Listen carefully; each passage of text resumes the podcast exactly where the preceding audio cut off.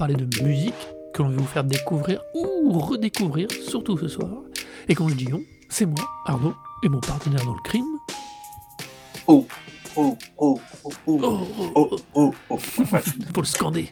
Exactement, ouais, j'imagine, j'imagine. J'essayais de faire quelque chose de différent, mais c'était pas une bonne idée. Il manque 10 000 personnes. Ex- ouais, un Gekidama, quoi. Alors, comme d'hab, on va donc vous faire chacun une grosse reco, avec plein de jours de petites recos dedans de cachés. Et puis, un- on va pas vous parler, il y aura un truc en plus, mais il est partagé parce qu'il est massif. Et vous allez voir, c'est plus ou moins attaché à la musique. Mais comme d'habitude, et comme d'habitude, on commence par ta reco Roro. Quelle est donc-telle ce soir? Alors, Marocco, c'est l'album homogénique de Björk.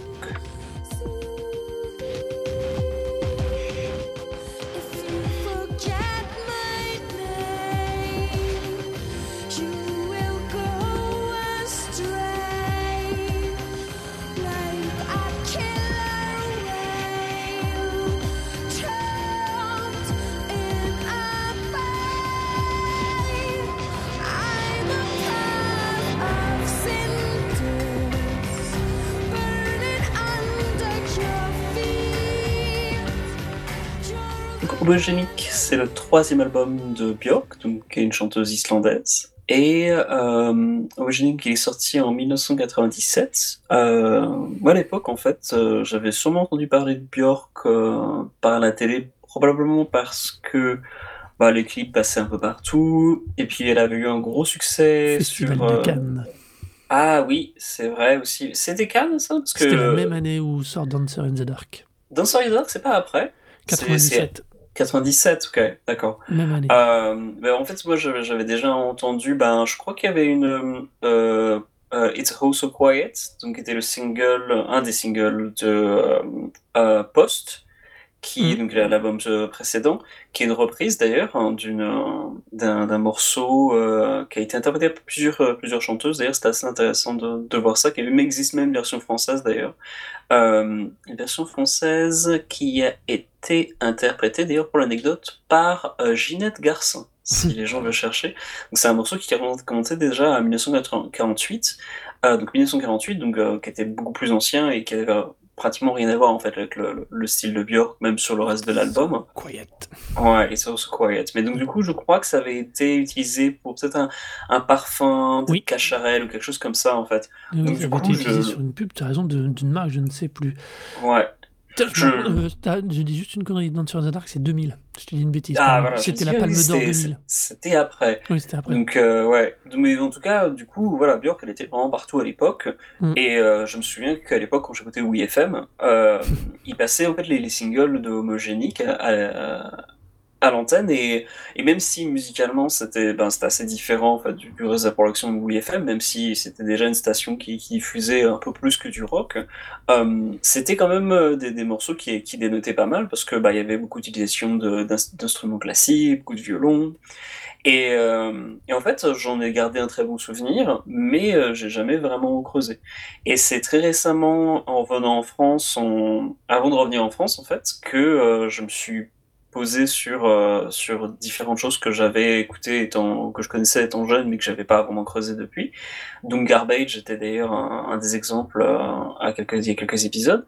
Et en l'occurrence, Homogénique, c'est vraiment un album que quand je l'ai redécouvert maintenant, je me suis rendu compte à quel point cet album, surtout de musique électronique euh, qui me parlait d'autant plus maintenant en fait euh, dans ce contexte musique électronique et ben, le fait qu'il y ait des instruments classiques en fait était pas un à côté mais mais m'était pas n'était pas ne surclassait pas en fait hein, dans en termes de, musique vraiment le, le côté électronique.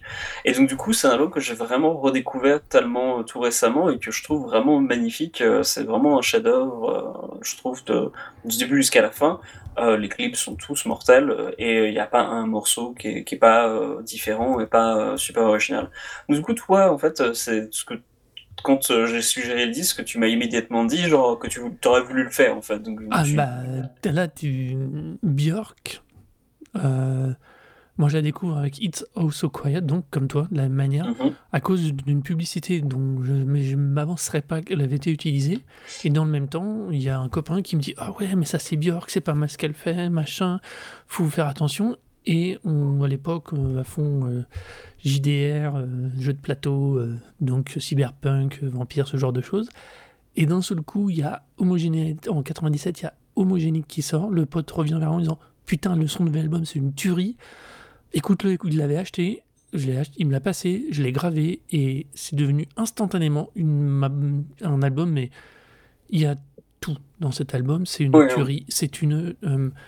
Alors, en plus, il est arrivé à une époque en 97 où moi, euh, pour tout un tas de bonnes raisons ou de mauvaises raisons, c'est vraiment un album que j'adore écouter, euh, que je m'écoutais hyper régulièrement, euh, qui est. les visuels issus de l'album, des clips et de l'album, parce que l'album en CD, il y avait un mini fascicule dedans avec d'autres euh, oui, d'autres à visuels. Il était imprimé en plus avec un pantone argenté qui venait, re- qui venait resurligner des éléments dans la photo. Il y Ouais. avait une D'ailleurs, connotation la- ultra SF.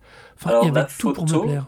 d'ailleurs, a été réalisée par euh, Nick Knight, mais les vêtements en fait de que porte Björk Mhm. euh, sont par euh, Alexander McQueen, le styliste Alexander McQueen, qui est depuis décédé. Et qui euh, explosait à l'époque aussi. Ouais, et euh, qui a aussi réalisé le clip pour la, le morceau Alarm Call.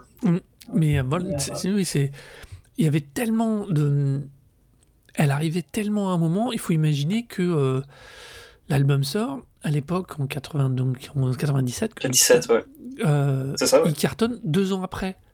Il y a Matrix, euh, qui remet une couche plus dark de cette espèce de tonalité électro-punk euh, ultra travaillée.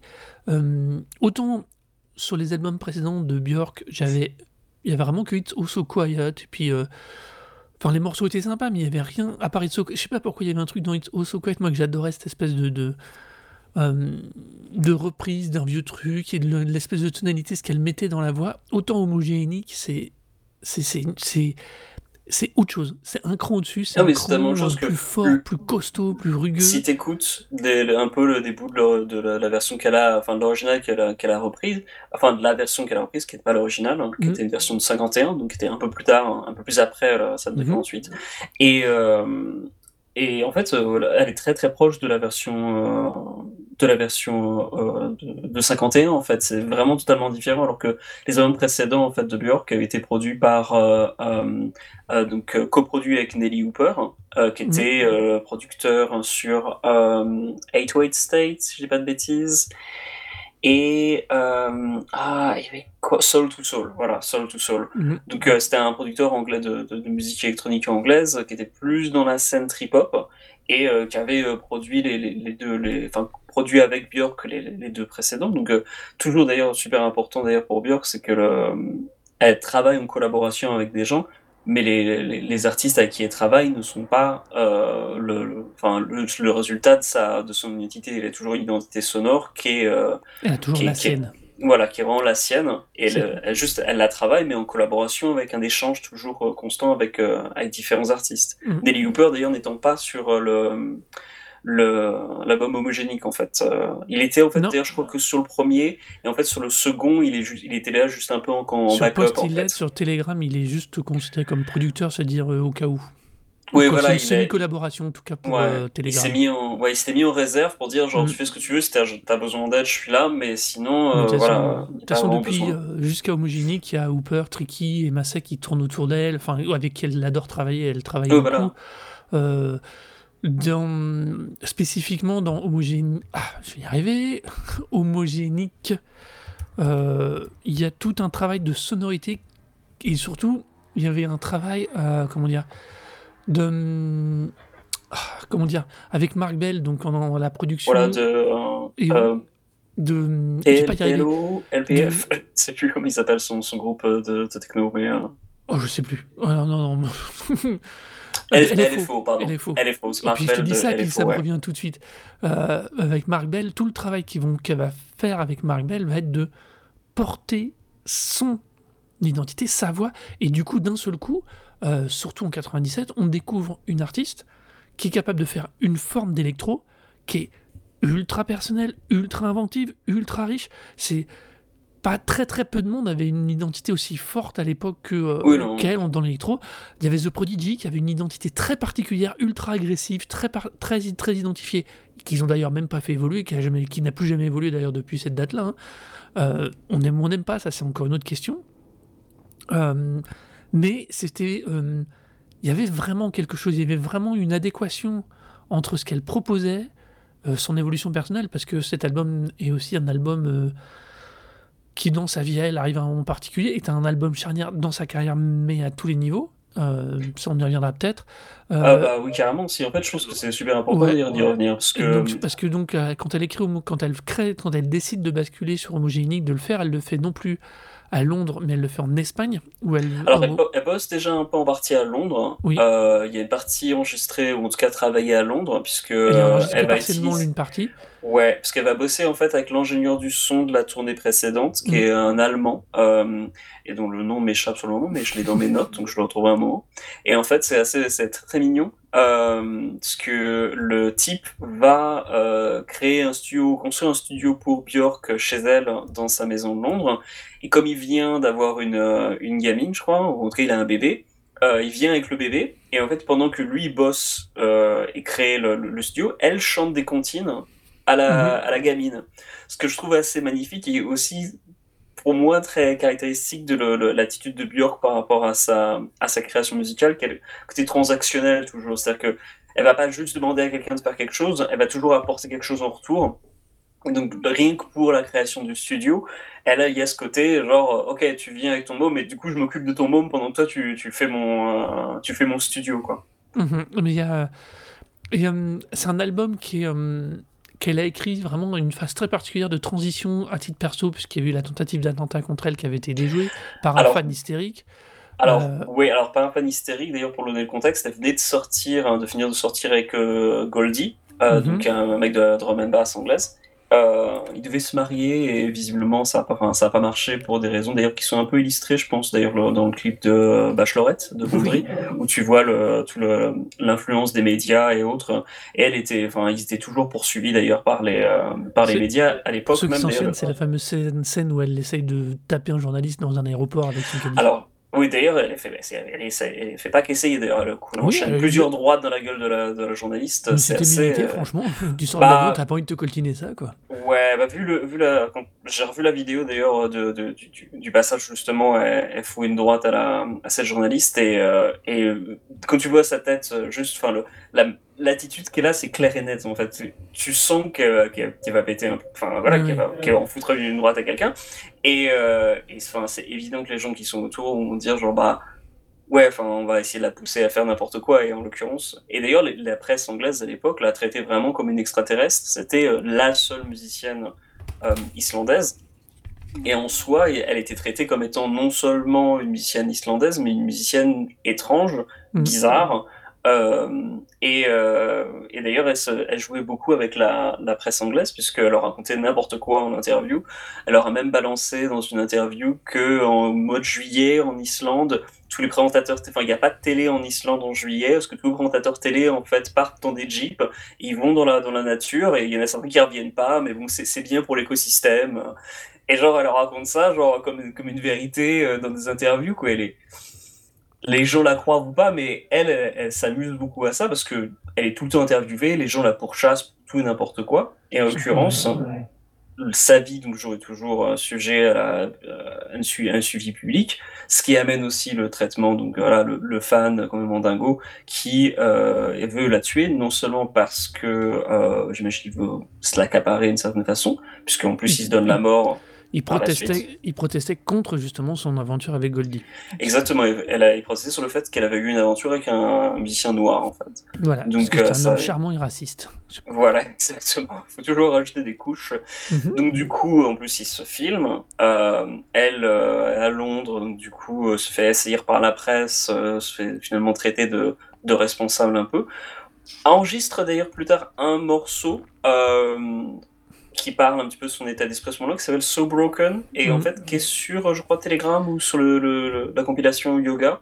Mais euh, c'est le seul Yoga. morceau en fait, ouais, c'est sur Yoga, mais c'est le seul morceau en fait qui adresse euh, spécifiquement cet, euh, cet événement, parce que le reste de, de Homogénique fait, d'un point de vue thématique, en fait, suit euh, Post et Début, puisque là, elle essaye de, non pas nécessairement de se trouver, elle, musicalement, ou trouver son style, mais trouver un style qui va définir le, euh, la, la, géographie et l'attitude islandaise. C'est So Broken, pardon, qu'elle fait dans celui qu'elle So met dans- Broken, pardon. So Broken qu'elle mettra dans l'autre. Euh, ça reste un album de toute façon qu'elle a écrit au début en, en Angleterre, sur la fin de tous ces- de- sur la fin de son histoire avec Goldie, le début des événements, enfin de la tentative d'attentat. Elle Ouais, ouais. bascule en Espagne, elle continue de l'écrire. Euh, dans cette période espagnole, elle fait aussi des allers-retours en Islande pour voir sa famille et elle continue et elle écrit. Donc c'est vraiment un album euh, de transition, assez paradoxalement, qu'elle va appeler homogène. Euh, parce que justement, elle se dé- au final, c'est qu'elle-même choisit celle qui choisit le titre, hein, euh, homogénéique. Ouais, bien sûr. Et justement parce qu'elle trouve qu'au final, malgré tout ça, elle, dans, sa, dans son expression musicale, elle restait cohérente, homogène. Et c'est quelque chose qui va finir, qui l'a défini après, parce que il y a aucun de ces albums qui, une fois passé les deux premiers morceaux, qu'on aime ou qu'on n'aime pas, ce qui est proposé dans l'album, y a pas de- tu- es dans une ambiance. À chaque fois, les albums sont des ambiances, euh, que ce soit euh, euh, surtout euh, Vespertine et euh, Family Tree. À chaque fois, tu as une. Et on ne parle même pas quand on avait Medulla, où là, tu as clairement une proposition qui est amorcée dès le début et qui sera développée tout au long. Mais dès le début, on te dit c'est ça que je vais vous proposer. Et. Et c'est vrai que c'est c'est et c'est depuis Homogénique qu'elle fonctionne comme ça et c'est super Ouais, intéressant. elle a un ouais. énorme travail. Elle travaille beaucoup, comme on disait, avec des producteurs, des gens très intéressants, mais elle va chercher chez ces gens-là des compétences techniques pour rester elle-même. Elle va pas chercher un nom pour figurer sur une collab ou un style pour coller. Elle va chercher des gens qui vont lui amener des compétences, un regard technique ou une sensibilité euh, artistique qui vont lui permettre à elle de s'affiner. Et dans les artistes, surtout euh, dans une toute cette tranche électro-artistico, euh, comment dire, euh, Bah, qui- font un peu de fait, recherche, c'est ouais, techno, le la techno, quoi, ouais. ouais, techno, c'est pas toujours le cas. Et c'est vraiment pas toujours le cas. Et c'est vraiment une attitude qui est pas très courante. Bah, aussi, il faut dire que c'est quelqu'un qui vient du punk. euh, à la base, Oui, une vrai, carrière qui. euh, Alors déjà, il y a un truc que j'ai découvert en fait en documentant un peu sur l'album, c'est que le, euh, le la carrière de Björk en fait commence quand elle a 12 ans, parce qu'elle enregistre un album. euh, Ses parents en fait, alors son sa mère et je crois que c'est son beau-père, parce que le père était électricien. euh, et ils sont il s'est séparé de la, enfin la mère s'en est séparée hein, assez tôt dans la, vie de Björk. Et donc du coup, quand elle avait 12 ans, elle a enregistré un album en fait qui est de homme de reprise en fait de, chansons un peu de comptines euh, en islandais et tout. Et elle avait déjà une carrière et une certaine notoriété en Islande pour ça. Après ça, elle s'est un peu effacée, même si elle a suivi une, une éducation musicale dans, très classique à base de, de Bach et de Mozart. Donc elle a eu vraiment une grosse culture euh, et une, éducation euh, musicale qui lui fait qu'elle peut très bien diriger des, musiciens et elle a le vocabulaire pour dire ok voilà je vais jouer ces notes là comme ça avec tel truc. Donc Mhm. elle, c'est exactement ça. Mais musicalement, c'est quelqu'un qui d'abord va faire euh, des groupes de punk. Elle est batteuse dans une, un ou deux, une ou deux formations punk. Mhm. Puis elle, après, elle a un groupe euh, de espèce de truc de krautrock euh, islandais. Donc le krautrock, pour dire vite, c'est une espèce de rock psychédélique euh, à la- à l'allemande. Mais euh, du coup, euh, en Islande, ils sortent deux albums. Alors le nom m'échappe sur le moment, mais je, je retrouverai ça euh, euh, dans, dans mes petites notes. Euh, ah oui, euh. K-U-K-L. Euh, ça a été réédité d'ailleurs, ça se trouve, euh, alors pas forcément en streaming, mais en tout cas sur, euh, sur YouTube, vous pouvez trouver. euh, et donc, du coup, il y a des images d'ailleurs de, de Björk qui chante aussi dans ce, dans, dans ce groupe-là, mais c'est vraiment totalement différent. Et après, comme elle est dans cette scène-là, en fait, avec des membres un peu euh, de, contre, entre gros guillemets, de, de l'élite du, du, euh, des, gens les plus en vue en fait de la scène punk, euh, punk islandaise, elle va fonder les, su- les, Sugar Cubes, euh, qui euh, un- commence à avoir un succès en, dehors de l'Islande, qui un présente un peu le, déjà une sorte de son islandais, mais qui fonctionne de manière très démocratique. Et euh, en fait, au bout d'un moment, elle en a marre parce qu'elle, elle veut vraiment faire son truc et pas euh, toujours devoir euh, demander l'avis des autres et dire genre là, est-ce qu'on peut faire ça? Oui, est-ce que vous êtes d'accord? Voilà. Elle en a marre, elle se casse.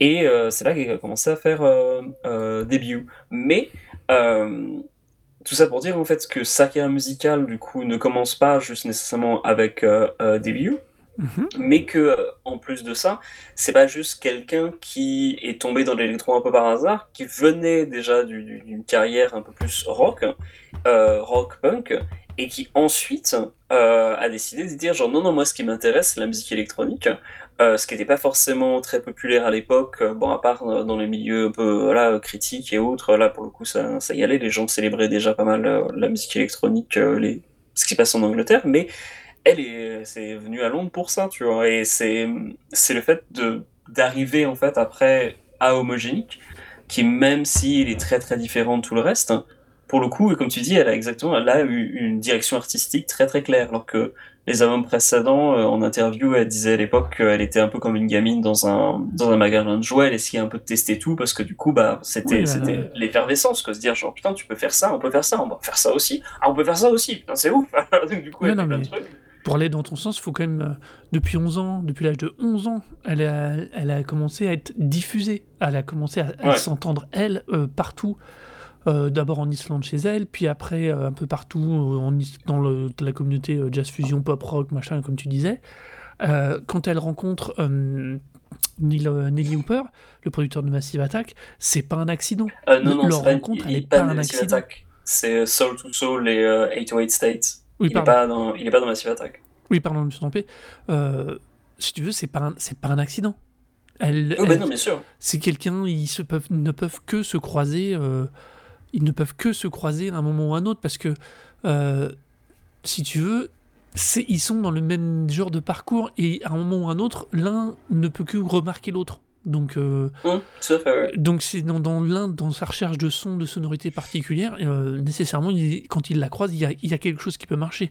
Et Björk, avec sa capacité technique, intellectuelle et son envie de production, enfin, c'est- on obtient. Et pour moi, Homogénique, il y a un autre, euh, au-delà de sa qualité intrinsèque, il est, à titre perso, c'est un énorme marqueur parce que c'est. euh, Ah oui, tout à fait, ouais. c'est se rendre compte que la techno et l- peut être, peut être la techno et l'électro peuvent vraiment être autre chose, euh, n'est pas limité qu'à des gens comme Laurent Garnier, qu'à des choses comme ça. Il y a, il y a une autre façon de créer des ambiances sonores et de l'ambiance musicale de façon bien plus intéressante. Euh, Et, et puis aussi le, le fait qu'à l'époque, en tout cas, euh, elle était vachement. Enfin, les, les gens critiquaient le fait que elle utilisait de la, de la musique électronique en fait et que ça enlevait de l'âme en fait à sa, Ouais, à sa mais- propre musique. Ce qui était quand même crétin, mais c'était le, vraiment ce que disaient les critiques à l'époque, c'était Oui, le fait mais- ce genre voilà, il n'y a pas d'âme. Et elle justement cherchait totalement à démontrer le contraire. mais rien que sa euh, voix, quoi. Oui, tout à fait. Mais le- les éléments électroniques en eux-mêmes, euh, je trouve. Alors, moi, il y a une anecdote que j'aime beaucoup d'ailleurs à ce sujet-là, c'est que quand elle a enregistré Debut, en fait, à la base, il ne devait pas y avoir autant d'instruments euh, plus euh, classiques et de, de, de- en fait, côté un peu plus chaud. Euh, les morceaux, en fait, devaient être plus électroniques. Et en fait, quand elle est revenue d'enregistrer des sessions d'enregistrement qui étaient en dehors de Londres, et je crois dans un, dans un, dans un coin aussi assez chaud, donc c'était plus, je crois que c'est un truc tropical, mais pas, pas, pas l'Espagne, du Mhm. coup, mais un coin aussi un peu, un peu plus chaud. Euh, en tout cas, plus chaud que l'Angleterre. Et donc, du coup, elle revient en Angleterre, elle réécoute les trucs, elle dit genre non, mais c'est nul, c'est, trop froid, ça va pas marcher. Et du coup, elle fait appel à d'autres musiciens pour euh, ajouter des, accords et des, arrangements sur plein de morceaux, ce qui va donner, du coup, l'album qu'on connaît, euh, euh, c'est l'album des, euh, Post. Mais elle n'avait pas encore franchi le pas, en fait. Alors que pour Homogénique, il y a vraiment totalement, le- tu sens la- pas nécessairement, une- enfin, enfin si, la dominance en fait électronique. Euh, elle arrive à trouver un compromis, mais c'est des, c'est des morceaux qui prennent des, des, des directions super, euh, super alambiquées. quoi. Enfin, le, Mm. le, la, la rythmique de yoga, elle est super étrange, euh, totalement décalée, elle est super, su- super, super travaillée. Euh, sur le morceau Immature, il y a une espèce de scratch à un moment, genre, qui est, qui est, enfin, qui est fait d'une manière très distordue. Euh, c'est vraiment, il n'y a rien sur cet album-là qui est facile nécessairement d'accès. Les morceaux sont magnifiques et vraiment extrêmement beaux, mais euh, quand tu te- t'interroges un petit peu de, de, de secondes sur les morceaux, je trouve qu'ils sont, enfin, ils sont vraiment, vraiment super avant-gardistes, quoi. Du coup, je me posais la question si tu avais eu des, des, si t'avais des préférés en fait à l'époque, si ça avait changé depuis en fait. Dans l'album? Ouais. Ah non, j'aime l'album. D'accord, il n'y en a pas un qui ressort Ah plus non, que puis c'est strictement, alors là, pour le coup, c'est strictement un album que j'écoute quand je le mets, quand je le lance, Hmm. je l'écoute. Je, je, le mets, je peux faire plein d'autres choses. Je peux le- Enfin, disons que je le- je l'écoute de- du 1 au 10, quoi. Je, je, je me pose pas de questions. Bachelorette, qui est la plus connue en termes, parce que, elle, pareil, elle aussi elle a été réutilisée. Euh, un autre, je sais plus, sur une pub, je crois, ou dans un autre film après, bien après, 2000. Euh, je sais plus. Euh, de toute façon, moi, album, quand je le lance, je lance par, le début et je vais jusqu'au bout en général. Ouais, ouais. Et si jamais je dois l'arrêter, je sais que quand je reprendrai une écoute, je redémarrerai là où je me suis arrêté pour le finir. C'est vraiment. Il n'y a, pas beaucoup d'albums qui m'ont autant marqué. euh, c'est pareil avec les, les premiers albums de Rage ou, le, le premier, les pre- le- ou bien euh, Nevermind de, de Nirvana. C'est des albums Mm. que je prends dans l'ordre. Même si dans, la, dans le pop, dans, le, dans les autres, je peux des fois aller piocher juste un morceau comme ça par moment. Celui-là, euh, c'est vraiment. un- c'est l'album, quoi. C'est l'album. Ouais. C'est tout Ouais, l'album. moi, j'ai une petite préférence quand même pour Yoga et Bachelorette et Moi, euh, Alarm Alarm Call en fait. Alarm Call est magnifique. Et Ah, d'ailleurs, c'est pas crédité sur le, le disque CD que j'ai, mais en fait sur la version streaming, c'est indiqué que c'est la version de Mark Bell. Enfin, c'est le mix de Mark Bell. Ouais. Euh, et d'ailleurs, le- ce qui est assez marrant, c'est que dans le clip de Alarm Call, euh, donc de Alexander McQueen, euh, le morceau est un peu différent. C'est pas le- exactement la même version. Je me suis même posé la question si c'était pas en fait euh, le morceau qu'ils avaient utilisé dans la version du clip, c'était pas le, cli- le, le- le mix de Björk en fait. Alors, Euh, je du coup, crois deux versions. euh, l'histoire des, deux, des deux mix différents, c'est que, en vérité, au moment où Alarm Call est produit, ils savent déjà qu'ils vont faire le clip. Donc, il y a une première version qui est utilisée pour, avec, pour storyboarder le clip, et du coup, elle va revenir légèrement dessus avant la publication de l'album, mais c'est pour ça qu'il y a un léger écart. D'accord, ok, que, c'est en vérité, ça. du coup, comme McQueen avait déjà fait le clip, ils ont laissé les deux versions parce que, assez, parce que de toute façon, elle aimait les deux. Euh, Il y avait une histoire comme ça et ils ont préféré ne pas rechanger sur le clip parce que tout la rythmique dépendait du clip. Donc, euh, c'est pas ça. Ils pouvaient pas. Ça aurait vraiment été trop, trop, trop étrange quoi euh, qu'il le bascule à ce moment, qu'il le change à ce Ouais, moment-là. ouais. Et d'ailleurs, sur le, le clip de All Is Full of Love, c'est euh, donc de Chris Cunningham d'ailleurs à la réalisation. C'est c'est un peu différent aussi. euh, je sais pas du tout si c'est une, vers- une version similaire, mais Non, euh, sur, sur le CD aussi aussi c'est pas enfin sur la version streaming c'est aussi marqué que Is Full of Love sur Homogenic, c'est la version de Howie, qui ah, est euh, un autre producteur j'imagine ou un autre des collaborateurs. Bah, Mais ce qui est, Oh, tu parles de Wistful of Love, il est resté ultra marquant même dans l'imaginaire de tout le monde à cause de ces putains de robots quoi. Bah, le, les putains de robots, d'ailleurs, qui Ouais. sont, euh, et j'ai vérifié, qui sont, enfin, même Ouais. si c'est pas avoué, qui découlent énormément, en fait, de l'intro du film Ghost in the Shell, en fait. Si, si. Euh, Ah, c'est si. exactement ça, quoi. Puis en plus, c'est le, serpent qui se mord la queue parce que quand ils font le remake avec Scarlett Johansson de, euh, de Ghost in the Shell, il y a un robot qui est créé, l'espèce de robot araignée. Le visage de la, du personnage euh, qui vient euh, paralyser euh, tout le repas, machin, il reprend quasiment le, le visage et le maquillage de Björk sur la couverture d'Homogénique. D'accord, ok. Il y a, il y a, et puis c'est pas, clairement assumé, c'est, enfin c'est clair, pas, c'est pas, Oui, c'est non. pas dit clairement, mais personne s'y trompe quoi. Euh, Non, c'est c'est un peu, c'est un peu gros qu'une maison que Ghost in the Shell est passé par là. Voilà. Même le côté, même le manga en fait lui-même, parce que, enfin, le clip de Holy Full of Love de, de Cunningham, c'est deux robots qui finalement couchent ensemble. Et il y a une scène en fait dans le manga de, de Masumune Shiro de Ghost in the Shell en fait où Mhm. t'as euh, des, des androïdes, euh, enfin deux, deux cyborgs qui couchent ensemble. Donc euh, bon, je sais pas si c'était quelque chose qui, qui était connu à l'époque par Cunningham ou Bjork. Ils ont dit genre ok on va mélanger des différents éléments du manga et du, de l'animé, je sais pas. Mais euh, disons que les, les deux se connectent très facilement quoi. Ouais, non, mais c'est.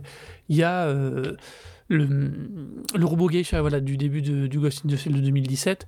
C'est. euh, Enfin, tu vois le visuel, tu vois la couverture homogénique, tu fais OK, c'est Mm. bon. Il y a Ouais, c'est exactement la même chose c'est euh, et puis euh, enfin tout est il y a une espèce de enfin c'est pour ça que je pense aussi que cet album est si marquant et a marqué de façon peut-être moins évidente pour beaucoup de gens mais dès que tu, tu leur mets un bout de morceau ils connaissent dès que tu leur montres un visuel ils connaissent c'est quelque chose qui a vraiment énormément imprégné euh, toute la culture pop musique ciné à l'époque mais là, dans toutes les tranches euh, parce que sur le, le visuel des robots, on- tu les connais. Tout le monde les connaît, ces Ouais. putains de robots. Euh, le Bachelorette de Gondry, le style, c'est aussi un Bachelorette, c'est aussi ce qui va révéler en partie Gondry, quoi. Au, Ouais, niveau, au niveau Mais il avait international. fait d'autres clips de Björk avant, je crois qu'il Mm. avait fait deux en fait. C'était la dernière c'est déjà lui, je crois, sur. All Is So Ouais. Quiet, je crois que c'est déjà lui sur le clip. Mm, Mais- Exact, et et c'est also quiet, ouais. Euh, Enfin, Mais, tu vois, y a- euh, y a- on est, euh, c'est un album qui est charnière pour l'interprète, qui est d'une qualité hallucinante. ouais. euh, et qui est ensuite qui est vraiment charnière pour plein de choses au niveau de, de, de la représentation, de, de plein de détails, de, de l'implément- de l'implémentation, euh, on va dire, de tout un tas de repères science de science-fictionnel, parce que tout cet album fait, est ouais. imprimé aussi d'une touche science-fictionnelle qui va... Enfin, c'est le début de l'explosion du nerd et du geek, on va dire. Mais dans le bon sens du terme, je précise Ouais. toujours, du, et, et des vrais, pas des... euh, pas des Big Bang Theory, quoi.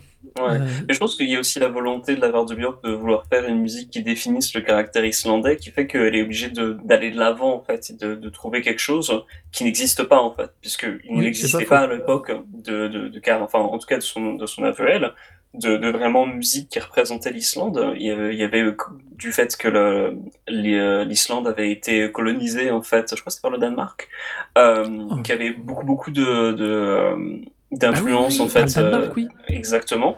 Et donc, oui, il y avait-. Voilà, et donc, alors non, je l'ai pas vu, mais et, du coup, on retombe. Mais euh, donc, du coup, euh, il y, a, euh, il y a une grosse influence de, de, de- de- du, du Danemark sur l'Islande, et elle essayait de s'en dégager. Et d'ailleurs, dans Hunter, il y a dans les paroles au début, elle utilise la, la phrase How Scandinavian of me.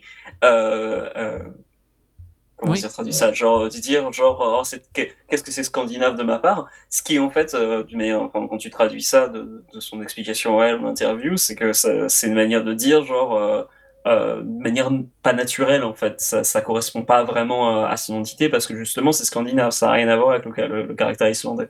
Ouais. Faut quand même donc, que, coup, la- au tout début, enfin, au début de sa carrière, Björk s'amusait à revendiquer euh, 1200 ans de tradition islandaise, hein, euh, de famille dans sa famille, quoi. Donc, euh, Oui, tout à fait. elle a jamais eu de euh, souci avec son identité. Au contraire, elle en a fait une force et un point de repère. Exactement, ouais. Mais je pense que parce que elle a été tellement traitée comme étant un- un- quelqu'un d'étrange et sorti de nulle part, que c'était aussi une manière de dire genre, ah ok, vous pensez que je viens de nulle part, ok, alors non seulement je vais vous montrer exactement d'où est-ce que je viens, mais en plus, euh, si vous pensez que je suis aussi différente que ça, eh ben je vais en profiter pour aller encore plus loin, parce que dans ce cas-là, les gens sont prêts à accepter tout et n'importe quoi de ma part.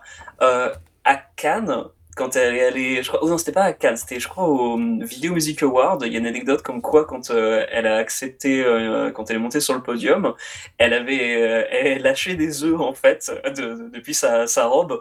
sur son passage et, tout le monde la, la comprend alors que c'était une blague gens ne comprenaient pas et les, la sécurité derrière elle ramassait les œufs si elle lui rendre quoi elle perdu ses œufs enfin, Non, non, mais- c'est elle avait vraiment une, une, manière de enfin elle était vraiment perçue comme étant voilà quelqu'un de bizarre et étrange euh, dire genre ah, vous avez rien à faire là.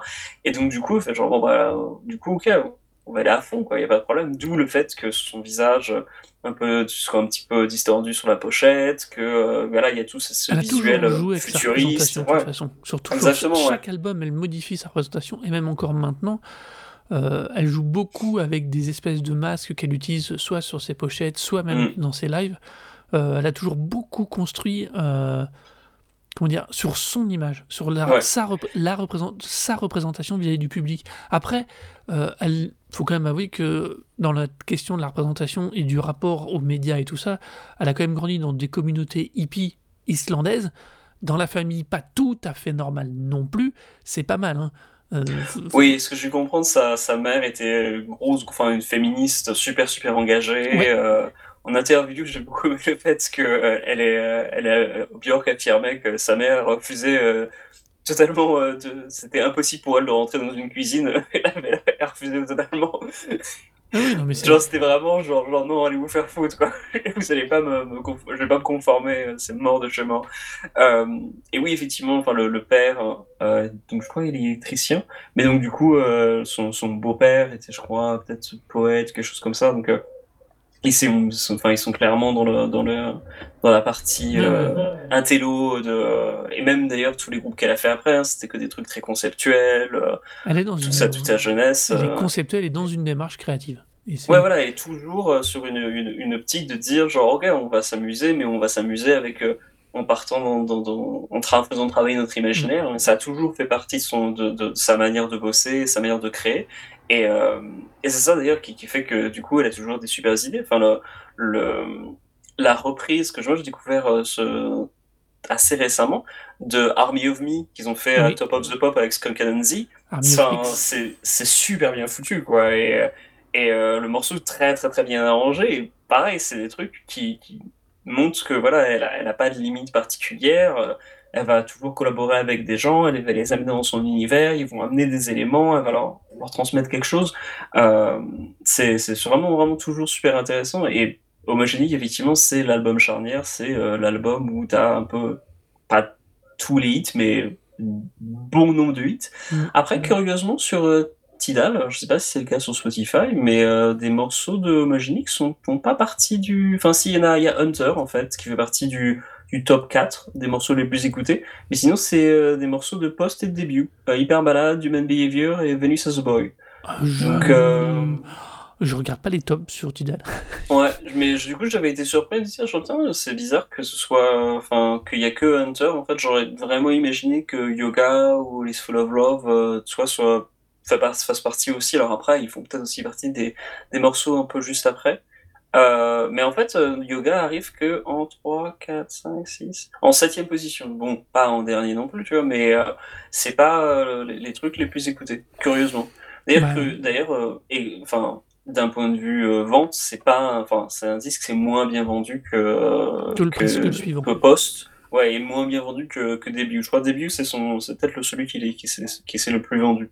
Euh, bon, Je n'ai pas tous les chiffres. Je sais que Medula a aussi fait un énorme carton. ouais. Donc, Mais euh, après, un élan carton en euh, 2004, donc les, les nombres de ventes sont, sont toujours à, comment dire, à réévaluer avec les évolutions de l'industrie musicale aussi. Mais, mais après, ceci dit, bon, elle, est, elle est super bien installée. euh, je pense qu'elle a toujours euh, une, une place d'honneur euh, dans la musique. Et d'ailleurs, elle a un nouvel album qui sort cette année. Euh, qui va, je crois, les précommandes vont peut-être commencer euh, ben, ce mois-ci. Donc, euh, va y avoir euh, très très bientôt une, de nouveaux morceaux de Björk.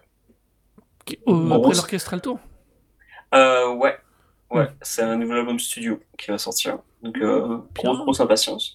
Euh, du coup, voilà, euh, peut-être que, enfin, je sais pas s'il y a d'autres choses à dire euh, sur, euh, sur le disque. Il y a tellement de choses qu'on pourrait rajouter autour de l'histoire. En plus, l'histoire de l'album est assez, euh, comme on l'a dit, elle, c'est vrai, il est vraiment, il y a plein de trucs. Après, ça reste, hum, on l'a dit, c'est, hum, faut l'écouter. On a, on a mis plein de superlatifs. On a raconté plein de détails. On a parlé de plein de gens.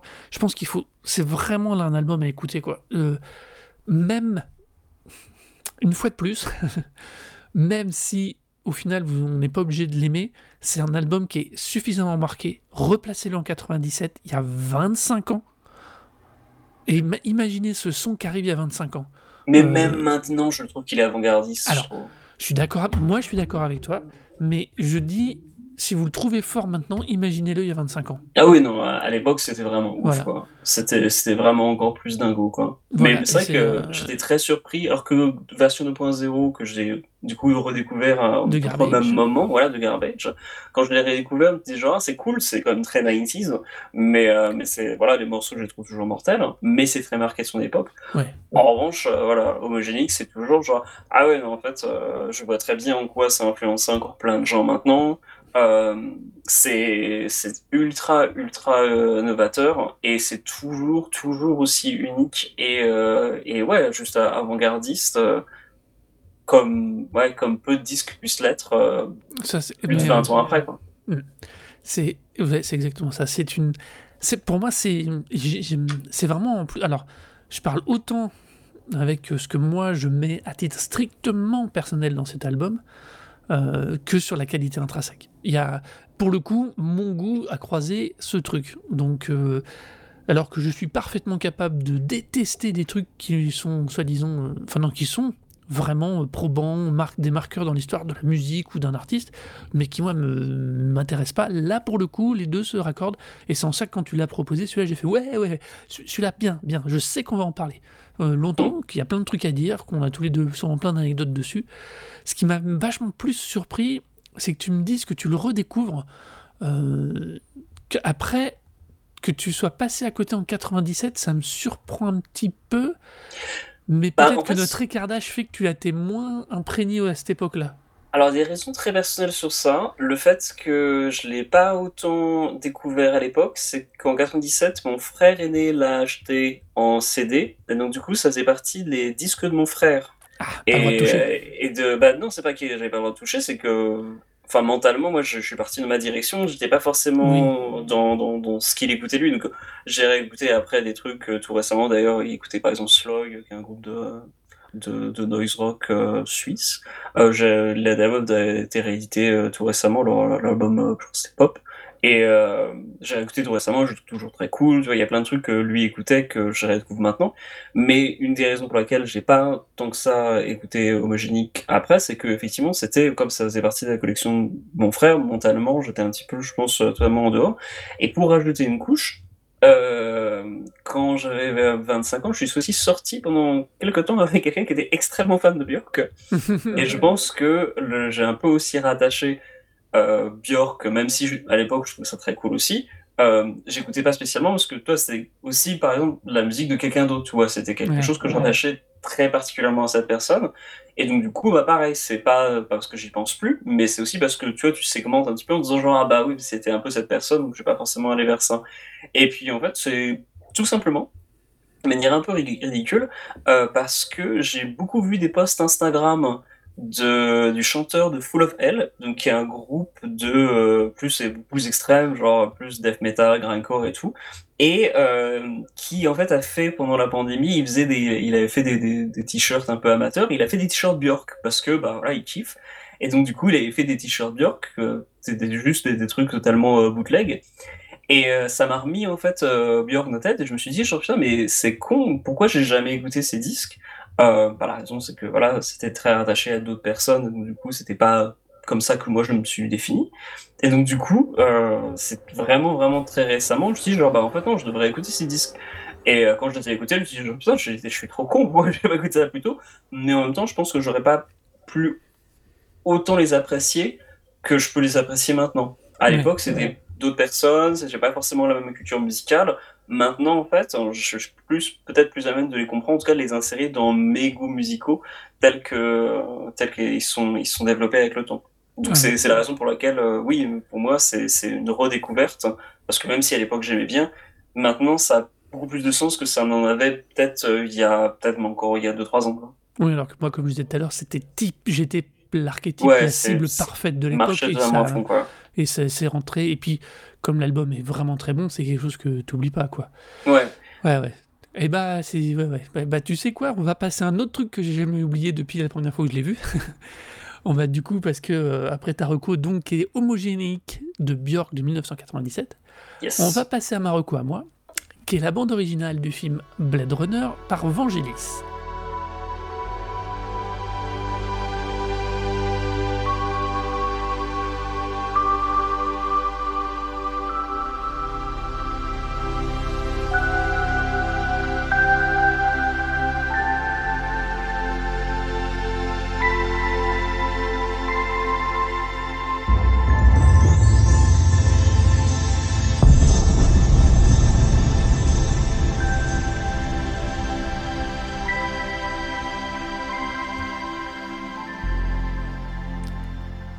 Alors, on est dans les trucs là des années 90, 80-90 pour être là, c'est clair, net et précis.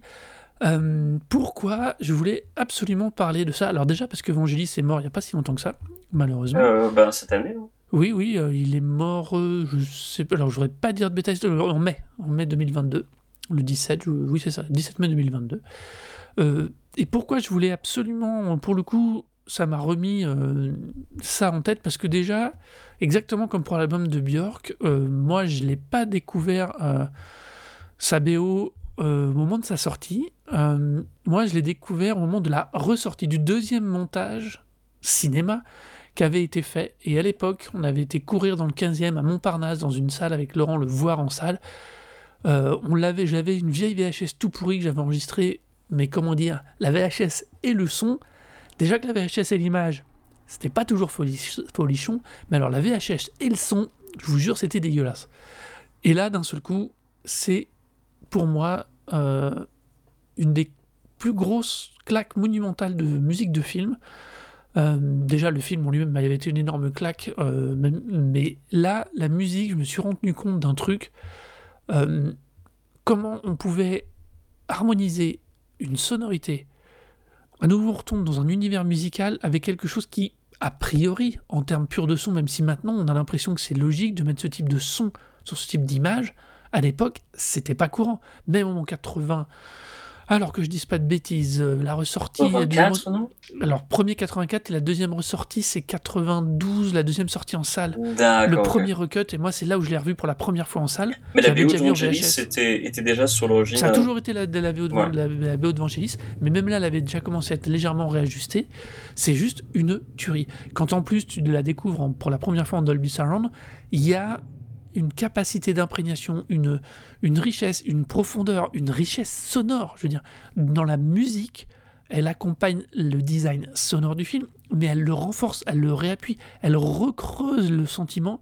C'est une dinguerie. Dans ce film qui a un caractère parfois très contemplatif, euh, côté qui sera d'ailleurs ultra accentué dans le, le, de- le deuxième de le, ri- le deuxième Blade Runner de 2049 avec Ryan Gosling.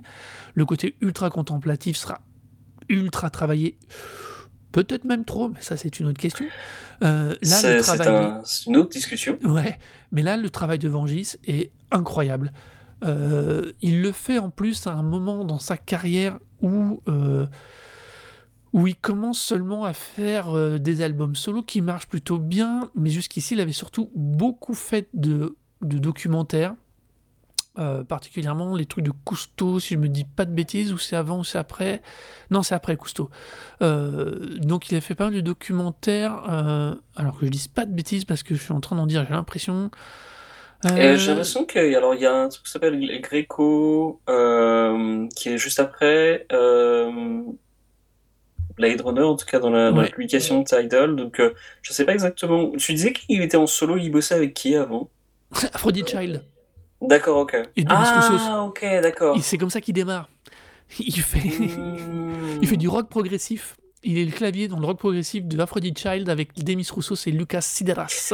Tiens, j'avais jamais, je me suis pas rendu compte que Demis Roussos c'était quelqu'un qui était dans le progressif. Alors après, moi, c'est le progressif, ça m'in- ça m'intéresse pas du tout, donc du coup, euh, je suis totalement toujours éloigné de ça. Alors classer Aphrodite Child dans le rock progressif, c'est c'est logique pour l'époque, c'est illogique à, de- à nos yeux de nos jours. hein. Il y a quelque chose de trop Bah, euh, euh, étrange dedans qui nous C'est du, c'est du progressif, mais je de la même manière que Yes euh, ou. euh, Voilà. Ouais, c'est du progressif, ouais. Quand il démarre en solo, il fait des trucs, euh, des albums euh, très. euh, il fait la bande, il fait la bande originale du film Sex Power de Henri Chapier. D'accord, ouais. Il fait des films documentaires pour Frédéric Rossif, donc tous les trucs animaliers, voilà, c'est ça. Et c'est en ça qu'il a d'abord, c'est d'abord fait connaître au plus grand nombre, c'est sa musique des documentaires animaliers de Rossif. D'accord, Euh. Ça, tout- en France, tout le monde l'a entendu sur ça. Euh, il a vu sur ça. Euh, il va travailler un petit moment avec Yes pour pas quitter le progressif. Euh, mais enfin, il va, il, il va être sollicité énormément par beaucoup de monde. Il va toujours donner des conseils, mais il travaillera jamais complètement avec eux, à droite, à gauche. Euh, il continue de faire beaucoup de musique de documentaire, c'est ça, Beaubourg. euh, alors, je dis pas de bêtises. Voilà, il devient évangéliste à Londres. Excusez-moi, du coup, je je voulais pas dire de bêtises, donc j'ai rouvert sa page Wikipédia. Je sais, c'est pas bien. Euh, ah non, c'est ça. Et il fait beaucoup, c'est ça, de la série télévisée euh, anglo-saxonne, et puis pas mal de un autre film, et à nouveau pas mal de documentaires.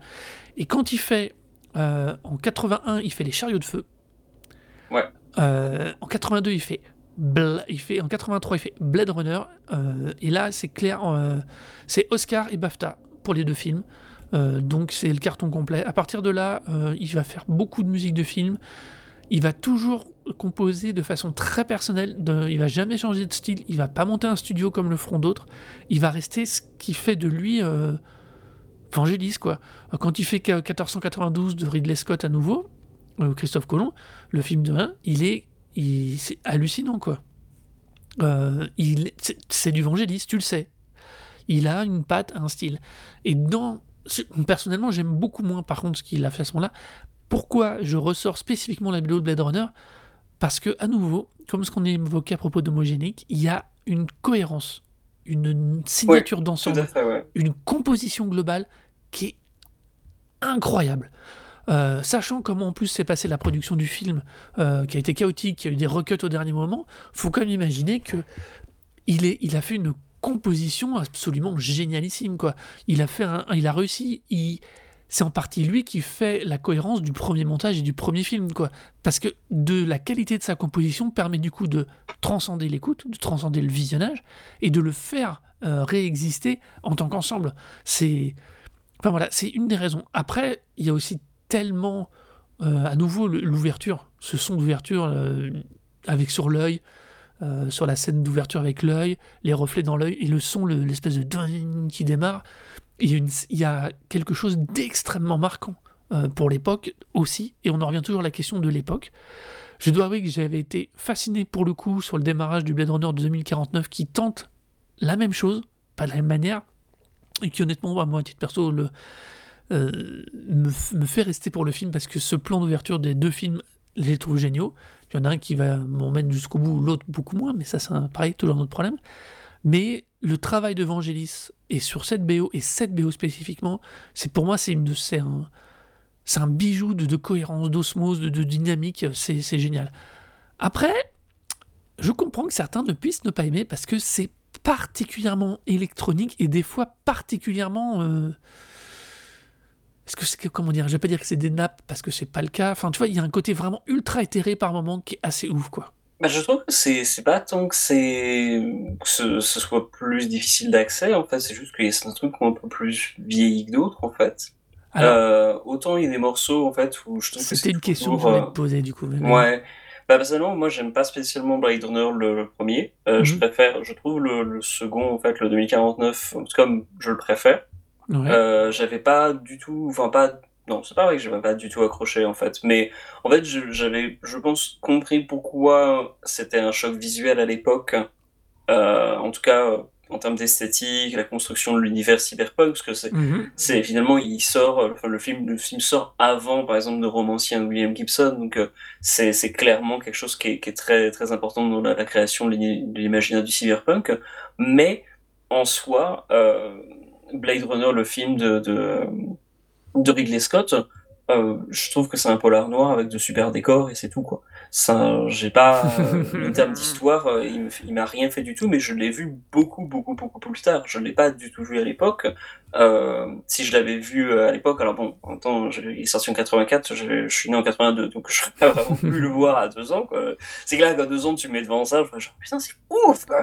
Genre, mais bon, ah, tout- me paraît ouf. Tu mets un, gâteau devant les yeux à deux ans, je fais genre, putain, c'est ouf donc, euh, c'est un peu difficile. Mais après 30 ans, découvrir Blade Runner, euh, en plus en étant avec euh, toujours, j'ai une forte tendance à toujours préférer les choses qui sont influencées par plutôt que les, originaux. Et en l'occurrence, et c'est le cas d'ailleurs, par exemple avec les Dents de la Mer, par exemple que je trouve, voilà, je dis, je dis pas que c'est super, mais ça touche pas particulièrement. Euh, 2001, je m'emmerde quoi. Euh, je comprends l'intérêt, mais je, je m'emmerde, c'est pas du tout mon truc.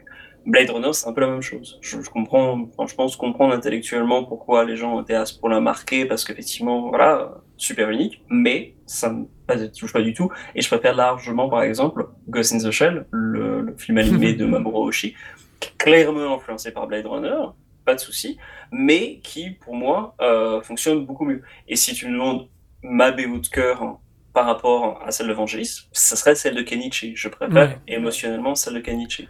Après, Tu peux pas dire par contre qu'il n'y a pas des ponts Non, coup, mais non, entre non, ces deux bandes originales, c'est assez on. Alors, mais on là, parlait de cohérence. Kenichi me, me défoncerait la gueule s'il s'il m'entendait parler. Je pense qu'il dirait genre, non mais tu déconnes, je, en plus c'est de la merde, Vangelis, ça défonce. Euh, je vois aussi les ponts par exemple avec euh, LP, euh, qui est ultra influencé, dire le décès de Vangelis. Enfin, il a toujours jamais fait, jamais fait un secret de son admiration pour Vangelis et pour euh, Blade Runner, mais euh, au décès de Vangelis, il en a parlé euh, un peu sur Twitter en disant à quel point c'était une, une influence sur euh, sur sa musique, sur son imaginaire, euh, sur ses concepts. C'est c'est clairement ça. Donc Fantastic Damage, on avait parlé un vieil Mhm. épisode de, de, de l'émission, Ouais. très influencé Tout par début de la Vangelis. première saison. Exactement. Euh, on avait parlé d'Aesop Rock, euh, alors c'est avec l'album euh, Labor Days, mais euh, sur l'album Float, qui est juste avant Labor Days de Aesop Rock, le deuxième morceau en fait sample Vangelis sur le morceau Commencement of the, Obedience Academy, donc c'est le deuxième morceau de l'album Float de Aesop Rock.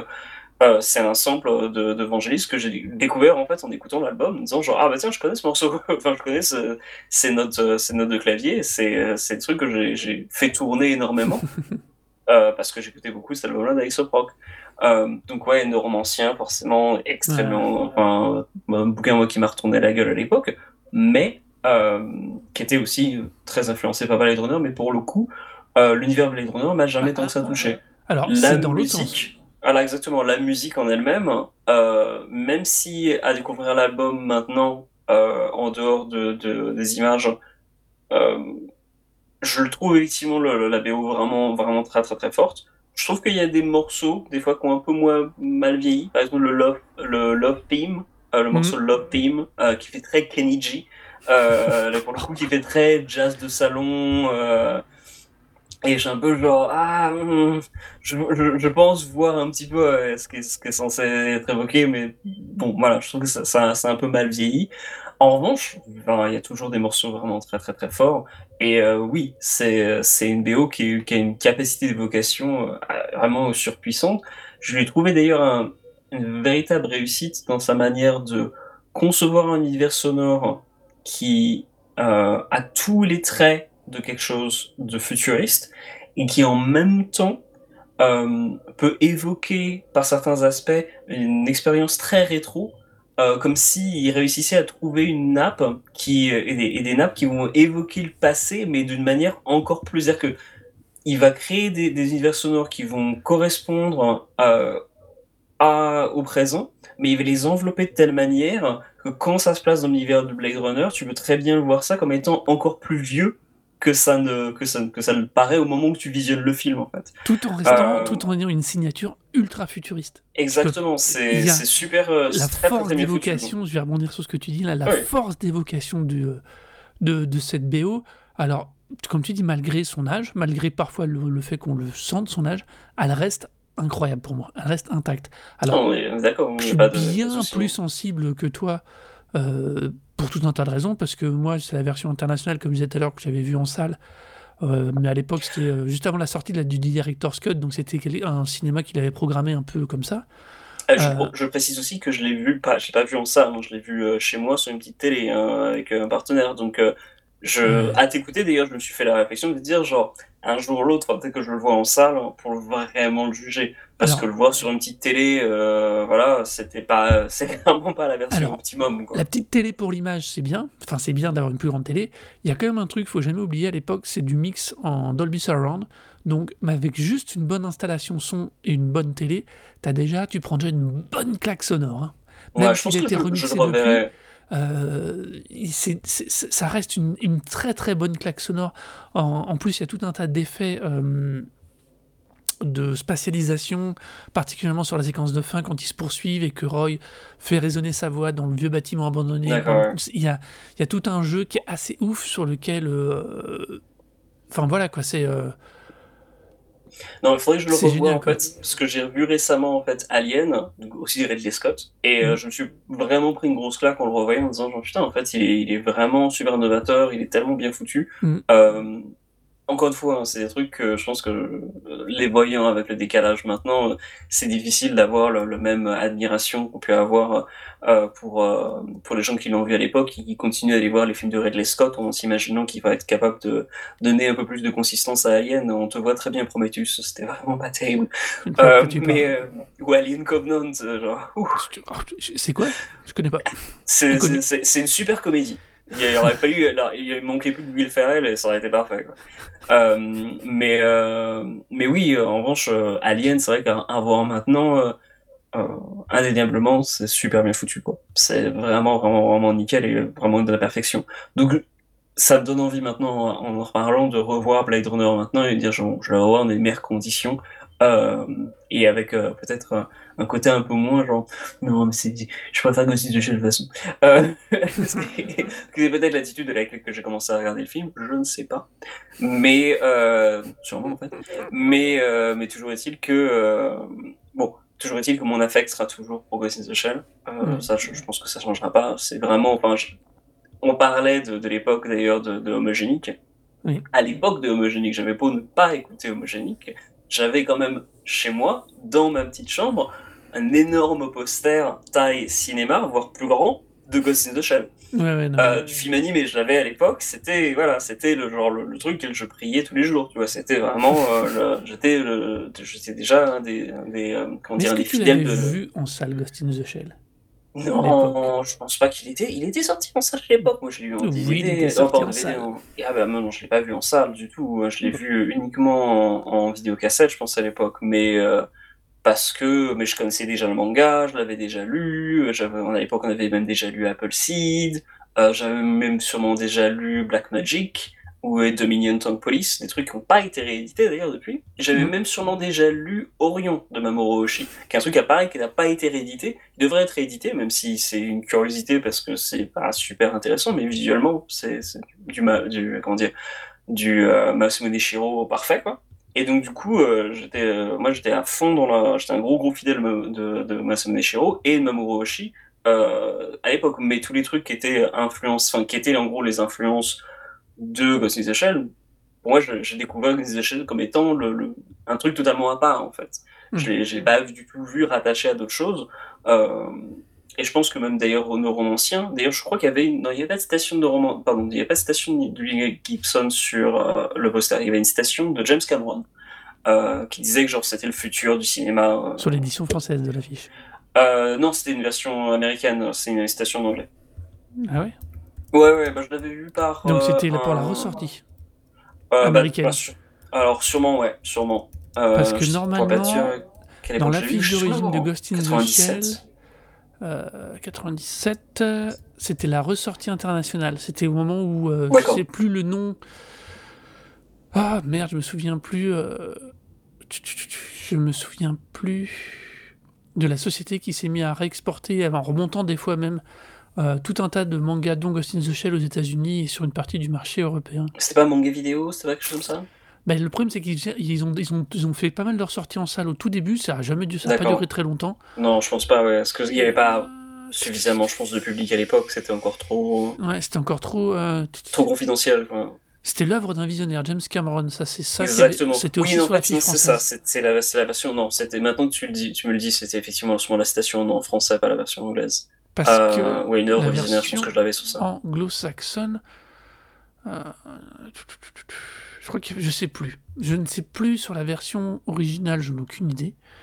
Et le problème, c'est que comme c'est un film qui entre-temps est devenu assez culte, l'anime, euh, Ah bah oui, tout le monde a refait des affiches dans tous les sens. Euh, Mais rien que j'y repensais d'ailleurs en, en préparant l'émission, rien qu'après la sortie, c'était début 2000, hein, il y avait un clip euh, d'un morceau de, de, de musique électronique. hein, euh, c'était quelque chose King of My Castle, le morceau s'appelait. Et le clip en fait reprenait texto des images de, euh, de Ghost in the Shell du, du film animé. D'ailleurs j'étais assez surpris à l'époque parce que je me disais genre mais c'est pas un clip, c'est juste des images de Ghost in the Shell, ils auraient rien fait de plus. Mais ça tournait à fond et c'était le morceau King of My Castle, je sais pas du tout qui était l'interprète. Euh, mais euh, le clip c'était uniquement ça. du c'est aussi un marqueur de toute façon Ghost in the Shell. Ouais, Warm 2 Project, je crois que c'était ça, et ça, ça tournait beaucoup sur MTV, quoi. Mm. Donc, ouais, non, Ghost in the Shell, c'était clairement un gros, gros marqueur temporel. mais Euh, du coup, c'était mon marqueur temporel. C'est toi, t'as Oui. lu Blade Runner, moi, c'était le mien, quoi. Oui, moi j'ai Blade Runner et Ghostbusters, c'est facile. Pas le même truc. Donc voilà, c'était donc Marocco. Malgré que nous soyons en 2022, allez écouter la BO qui a plus de 30 ans. 40 ans, bordel. Ouais. C'est 40 ans de, de Vangelis sur le film Blade Runner. Euh, elle est disponible partout, pour le coup, là, tout le- tout- vous pouvez la streamer de n'importe où, de n'importe où. Mais allez l'écouter, je suis sûr que ça va vous faire du bien. Maintenant, nous allons passer à notre petit truc en plus qui est ta suggestion, mais il y en a tellement à dire qu'on va en garder qu'un du coup. Et donc, je vais te laisser introduire euh, ton comment dire Est-ce que ça va être un coup de gueule? Ouais, c'est quand même un peu un coup de gueule que tu pousses. C'est un peu un coup de gueule, mais en même temps, c'est surtout une constatation. Ouais. Euh, parce que bah, on, on- on verra de, quoi l'avenir de, l'avenir sera fait. Mais toujours est-il que euh, Facebook est devenu Meta Mhm. euh, et euh, Meta pour Metaverse, donc ce qui inclut aussi euh, des trucs comme les NFT. Et donc on va brièvement en parler. Mais toujours est-il que une des raisons pour laquelle euh, Facebook était, euh, enfin que, Zu- que Mark Zuckerberg, Mark Zuckerberg, il y a quelque chose comme peut-être déjà 5 ans, était contacté, avait été dû se présenter devant euh, le dessinateur américain. C'était sur le fait que non seulement euh, il y avait eu un peu sur des questions politiques et autres, mais surtout le fait que euh, Zuckerberg et Facebook en fait euh, proposaient un service euh, qui avait, euh, car qui n'avait pas d'alternative, c'est-à-dire qu'il n'y avait pas de concurrent. Tout le monde était sur Facebook, mais il n'y avait pas vraiment d'autres versions autres que, Facebook sur lesquelles les gens pouvaient aller. Donc c'était un service privé qui était présent dans pratiquement, toute la vie de tout le monde euh, et dont les gens avaient du mal à, faire sans, puisque du coup ça permettait de contacter énormément de monde, tu avais plein de services business qui, l'utilisaient, euh, c'était vraiment... euh, Enfin voilà, ça avait pris une part dominante dans le, dans, dans, dans le paysage de, de la vie culturelle des gens, la vie, la vie personnelle des gens. Indétrônable, sans concurrent, et euh, surtout avec une plateforme qui a, on va dire, le vampirisé en fait totalement Internet, puisque tout s'est redirigé vers Facebook. Autant, moi, quand j'ai commencé à aller sur Internet dans les années 2000, euh, tout le monde avait des, enfin pas tout le monde, mais plein de gens avaient des sites, des sites Internet individuels. Puis ensuite, les gens commençaient à avoir des plateformes de blog, donc il y avait une facilité de créer sa page. Puis ensuite, il y a eu les- les pages MySpace, mais tu pouvais customiser ta page. Mais déjà, c'était un, commencer un virement vers vous avez plus besoin d'avoir votre page, allez plutôt sur notre site et vous pouvez faire ce que vous voulez. Et ensuite, Facebook a proposé, bah, par exemple, à plein de groupes, plein d'artistes, d'avoir leur page officielle directement. Donc, il n'y avait plus besoin d'avoir un site officiel. Tu avais une page Facebook et tu pouvais contacter tes fans de cette façon-là et euh, ne plus avoir besoin d'autre chose que ta page Facebook pour euh, diffuser tes, tes, annonces concerts, tes annonces de sortie d'albums. Tout pouvait passer par là et sur Twitter aussi, mais c'est pas la même chose. C'est pas le même genre de d'interaction. Euh, si tu es sur Facebook, tu peux avoir ta propre page sur laquelle tu peux mettre tes propres informations et les gens peuvent te aller directement sur ça. Sur Twitter, c'est toujours un petit peu plus amalgamé.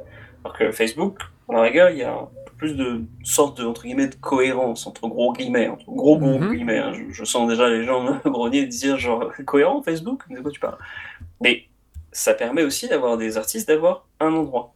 Et ça, c'est- Facebook. Mais Meta, tel que la compagnie commence à vouloir se, se diriger et se transformer, bah, c'est un univers totalement différent.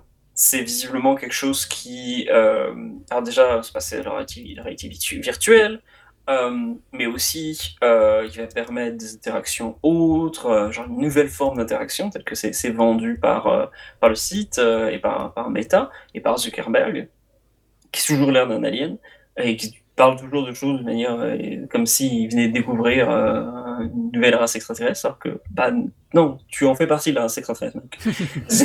C'est un gros problème. Mais toujours est-il que il essaye de nous vendre quelque chose qui est une nouvelle expérience, et même sans juger de la qualité de l'expérience, euh, sur lequel j'ai de gros gros gros doutes, hein, mais même sans juger de la qualité de l'expérience, ça va être une expérience qui sera totalement différente de celle que propose Facebook, actuellement. Facebook qui n'a pas d'alternative, Facebook qui donc a vampirisé énormément le, le paysage d'Internet et a enlevé la nécessité d'avoir des pages Internet, même si maintenant, de plus en plus, plein d'artistes commencent à renouveau, de nouveau avoir leur, site Internet. Mais la plupart des, gens utilisent encore énormément Facebook et passent uniquement par là.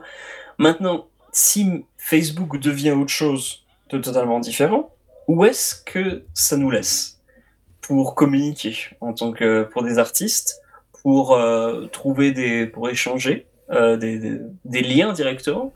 L'univers de Meta tel qu'il se présente, j'ai l'impression aussi différent soit-il, bah, ne propose pas, j'ai l'impression, la possibilité d'accéder à des pages autres Finalement, c'est c'est le principe.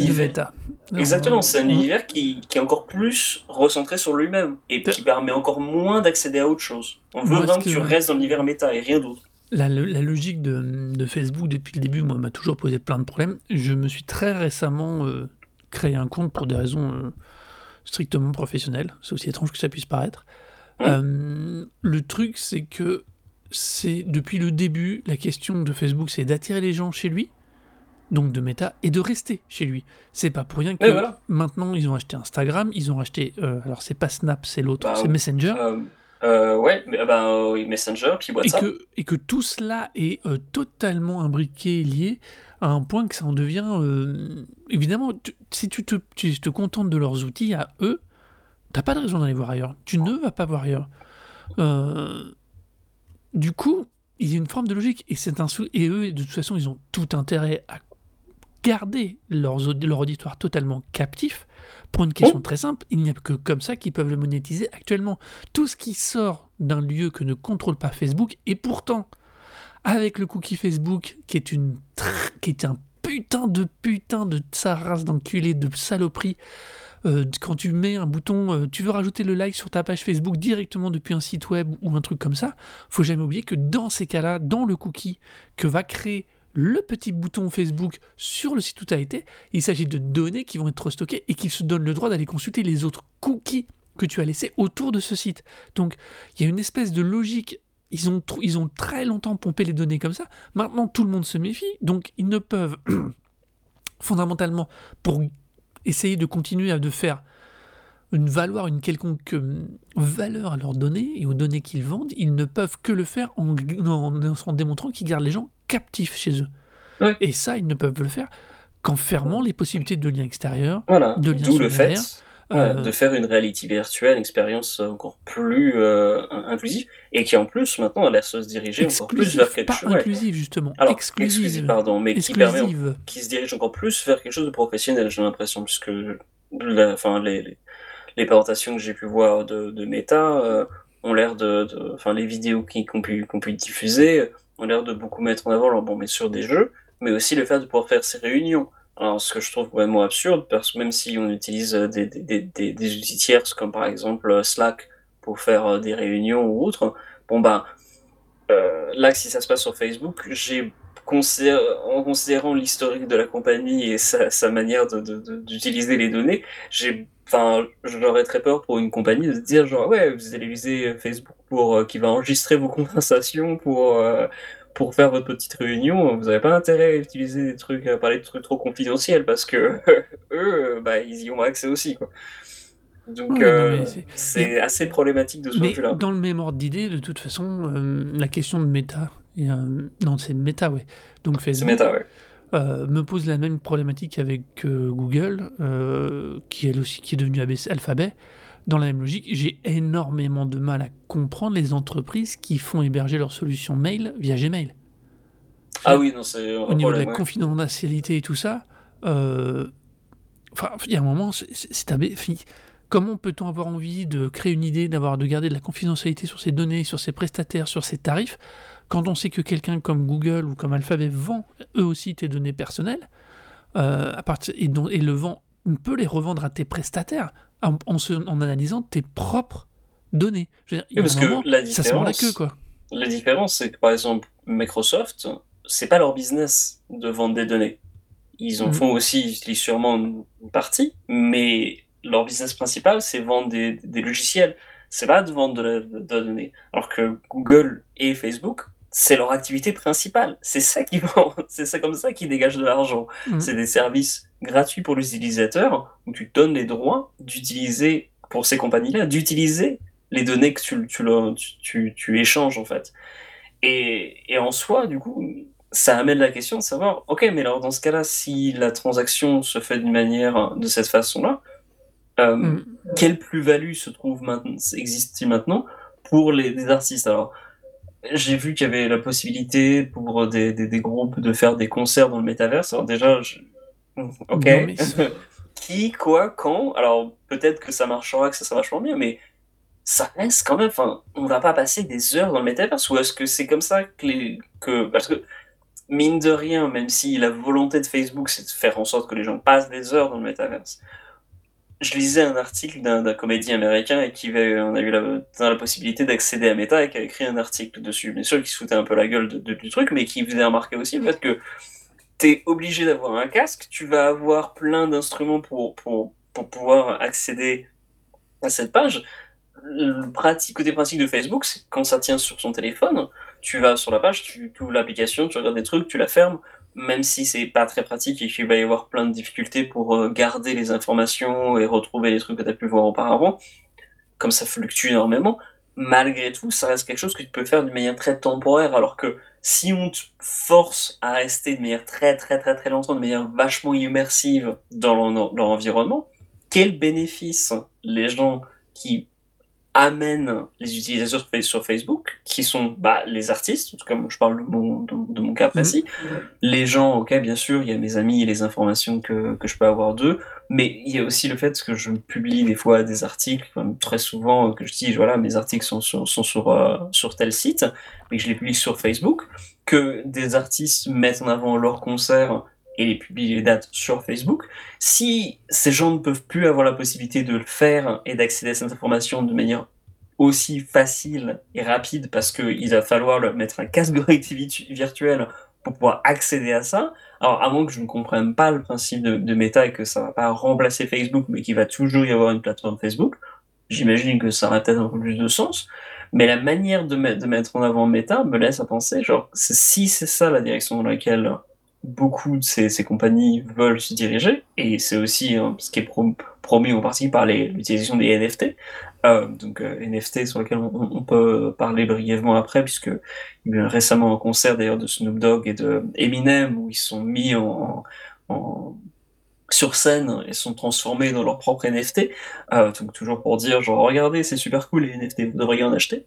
Euh, ça rentre dans le cadre du, du, métaverse et ça te laisse à poser la question de dire genre quel- quels sont tes droits dedans? Parce que quels sont que- que- quel- quelle va être ta part de propriété intellectuelle Ah non, mais attends. dans tout ça? Et Non, la, réponse on va j'imagine est zéro en fait ça n'a pas elle est très très simple. On est dans des espaces privés. Dans tous les cas, on est dans des espaces privés. C'est comme la question de la liberté de- d'expression sur Twitter ou Facebook, tous ces trucs-là. Ce sont des espaces privés qui sont gérés par des sociétés privées dont leur, leur, leur seule et unique logique est de faire de l'argent. Ils mettent des conditions générales d'utilisation qui, tant qu'elles n'enfreignent pas les lois du pays où elles sont, il n'y a pas de raison. Parce qu'ils ne, ils ne gèrent pas la modération à leur seul et unique Exactement. C'est leur manière de, Twitter de- de- de gérer. on sait très bien que Twitter a un énorme problème de gestion vis-à-vis des causes féministes et tout ça. euh, Bah, les du trans, trans. les, le nom- les nombres de personnes qui se font Voilà. harceler et qui reçoivent aucun soutien, alors que dès qu'il y a des gens qui se plaignent pour dire genre, Ça, ah, donc, telle personne faut il est arrêter de méchant, sont bannis. Ce sont des Bien sûr. plateformes qui ont une, euh, une énorme, euh, Un dire, un, énorme imp- impact parce qu'ils ont énormément de gens qui les utilisent, mais ceux ne sont pas des espaces publics. Non, c'est des ne sont pas des justement. la- le frontal est public, mais ce ne sont pas des espaces publics. L'espace public, c'est la rue, c'est l'agora, c'est le vote. C'est voilà. pas ça. Oui, mais voilà, mais justement, c'est l'illusion qui est proposée, c'est les- c'est les- c'est l'espace public. C'est pas ce qui est vraiment proposé, mais c'est l'illusion qu'on met en avant. Et ce n'est pas de la libre expression, comme je dis, non plus, c'est de l'expression contrôlée. Rien Oui, que mais donc Je dis pas le contraire, mais je dis pas le contraire. C'est pas ça que je dis, c'est que c'est l'impression, c'est ce qu'on essaie de te ce vendre. que tu viens de dire. Oui, Voilà. oui. Et donc, dans cette logique-là, toujours pareil, l'utilisation des données, l'utilisation des informations, que le truc des NFT vienne se greffer là-dessus, c'est une énième arnaque. C'est une, euh, pour être super, en utilisant les mots qui fâchent, c'est une énième Bien sûr. arnaque. Mais pour le coup, ça a été confirmé d'ailleurs aujourd'hui par euh, des, euh, des cabinets de- de- d'avocats en fait, qui ont été d'ailleurs, je crois, contactés par des entreprises de NFT pour essayer de définir un peu quel était le, le cadre juridique Mais du, personne du NFT. à cette merde, tellement c'est un vrai bordel. Mais ils l'ont, ils l'ont fait, et justement, euh, et leur, leur, leur conclusion, c'était de dire qu'en fait, que quand tu achètes du NFT, euh, tu, la question de copyright et de, de, de droit intellectuel, en fait, n'est absolument pas couvert par le NFT. Et en fait, quand tu achètes un NFT, en fait, c'est très stupide, mais la conclusion, c'est en fait c'est que tu achètes un point NFT sur un serveur, sur la blockchain. Et Non, c'est mais- tout. Tu n'achètes pas l'image, tu n'achètes mais- pas la droit d'exploitation à l'image, tu achètes juste Un ben, point de copie. une sorte de- Voilà, Un point de exactement. copie. Un point de copie. Mais c'est Ce qui, a ridicule. une, ce qui n'a pas. Bien sûr, on est bien d'accord, c'était c'était ridicule depuis le début, il y Mhm. avait zéro doute sur le fait que c'était ridicule. Mais n'empêche que. Il y a plein de compagnies qui commencent à essayer de voir pousser les gens vers le NFT. Le nombre Ouais, de mais ça fois marche où très, peu. Ils ont voulu les intégrer Ah. dans, des, dans, les, dans les gros jeux en ligne et ça, ça a été des fours totales. Ils préfèrent revenir au bon vieux craft habituel et au, pay- et au play- au- à la prime au payant. Je sais pas comment Oui, mais on de d'accord. anglaise. hein. Mais Donc, Le NFT va crever de sa bonne petite gueule parce que là, en plus, avec la Covid, il s'est complètement écrasé au niveau des valeurs, tout comme les cryptos. Donc, je, je pense qu'il y en a quelques-uns qui vont s'être fait des couilles en or à l'occasion, Ah, mais mais que c'est pas sûr. quelque chose qui va perdurer. Mais justement, c'est avoir Facebook s'engager dans Meta et dans le métavers, c'est particulièrement peut-être aussi dans les NFT et compagnie, et en voyant que ça se casse la gueule et que personne n'a l'air de comprendre ce qu'elle ce qu'elle- ce qu'a l'air de faire Meta, mais sinon que ça a l'air d'être une expérience, comme tu venais de le décrire, euh, qui se veut genre exclusive, privée, de laquelle euh, on te laisse encore plus le plus longtemps possible sur cet espace-là. Si c'est un truc qui est encore plus complexe, mais qui est encore moins pratique et moins intéressant et qui ne va pas du tout correspondre en plus aux attentes hein, que puissent avoir les utilisateurs de, Facebook actuellement et particulièrement, enfin moi en tout cas, je parle en plus du point de vue par rapport à ce qu'on parle, c'est de la musique et le partage de la musique, partage des, des dates de concert et autres.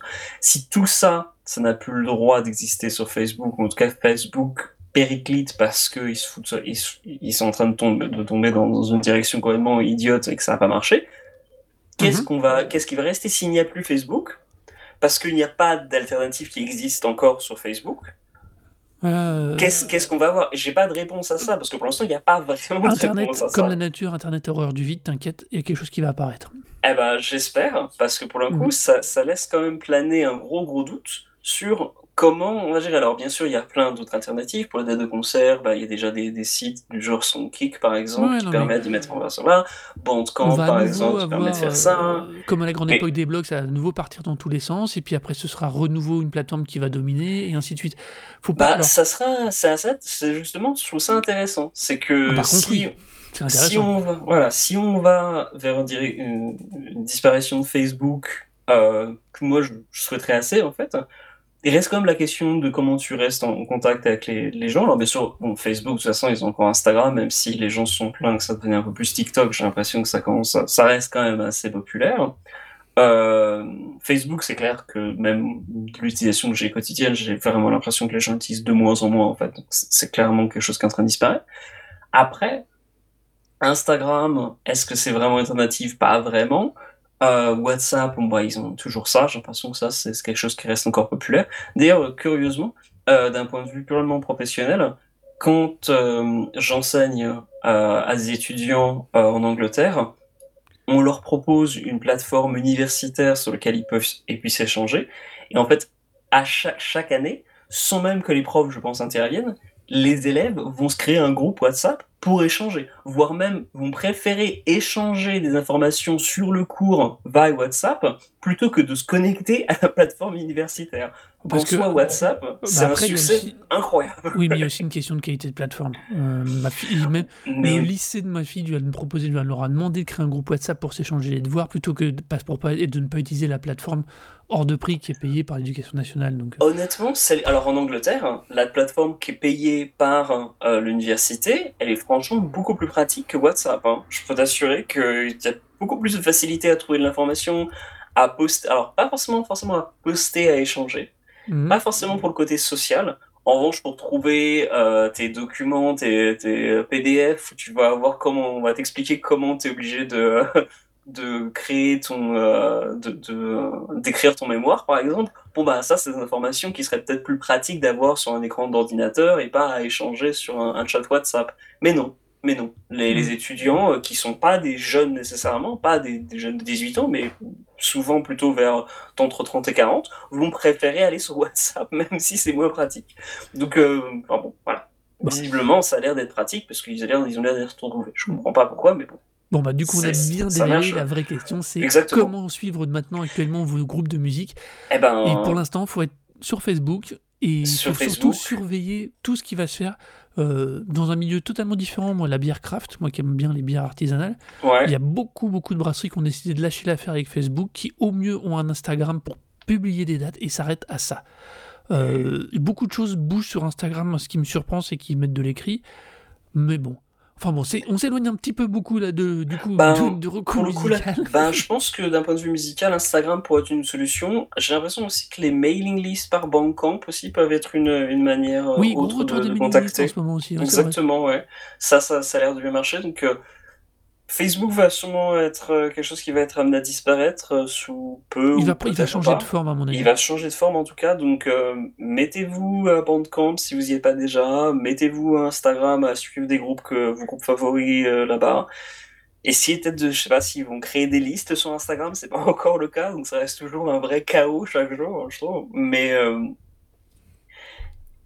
et ouais, Facebook va sûrement disparaître tel que c'est parti. Tous ces investissements, pour moi, me donnent vraiment pas confiance et me donnent plutôt l'impression qu'ils sont en train de vouloir à tout prix euh, vendre quelque chose euh, et que les gens ne veulent pas acheter, en fait, tout simplement. Enfin, c'est clair, ça. Il y a une minorité qui s'y intéresse, mais en fait, euh, on demande vraiment si c'est des vrais gens et pas plutôt des 20 une personne derrière 20 comptes qui essaye de dire genre non, non, mais on est tous d'accord, c'est vachement bien. Donc, euh, Ouais, préparez, Mm. déjà Apocalypse euh, et dire au revoir aux pages Facebook parce que après que Facebook ait pris euh, tous les sites internet et euh, donné l'illusion de vouloir tout mettre sur une seule plateforme, ben maintenant il va falloir repartir vers euh, plein de plateformes différentes sûrement. Ouais, mais bon. Enfin voilà. On va du coup sur cette note euh, super optimiste finalement. Futuriste, c'est l'épisode futuriste. voilà. C'est le Le futur. truc. Euh, on va vous dire bah, euh, que si vous trouvez qu'on dérive trop, qu'on parle de trop de trucs qui n'ont rien à voir, venez nous le dire sur le Twitter de Recozic, R-E-K-O-Z-I-K. Euh, sinon, si c'est moi et vous trouvez que je me mélange des fois trop dans les dates, n'hésitez pas à me le dire à A-R-N-O-D-O-U-C-E-T. Et si vous voulez me donner vos NFT, je vous dirais non, mais si vous voulez le, le faire, c'est sur euh, H-O-R-O-R-O-R-O, mais je, je dirais non quand même. Mhm. Voilà, euh, on espère donc que tout cet épi... euh, T'as pas parlé de ton blog au fait. Oui, oui, oui, les, les gens, les gens savent à, ce stade-là, ils iront voir euh, s'ils veulent. Ouais. Et ensuite, on dit encore merci à Laurent Doucet pour notre générique et on vous dit à bientôt. Bisous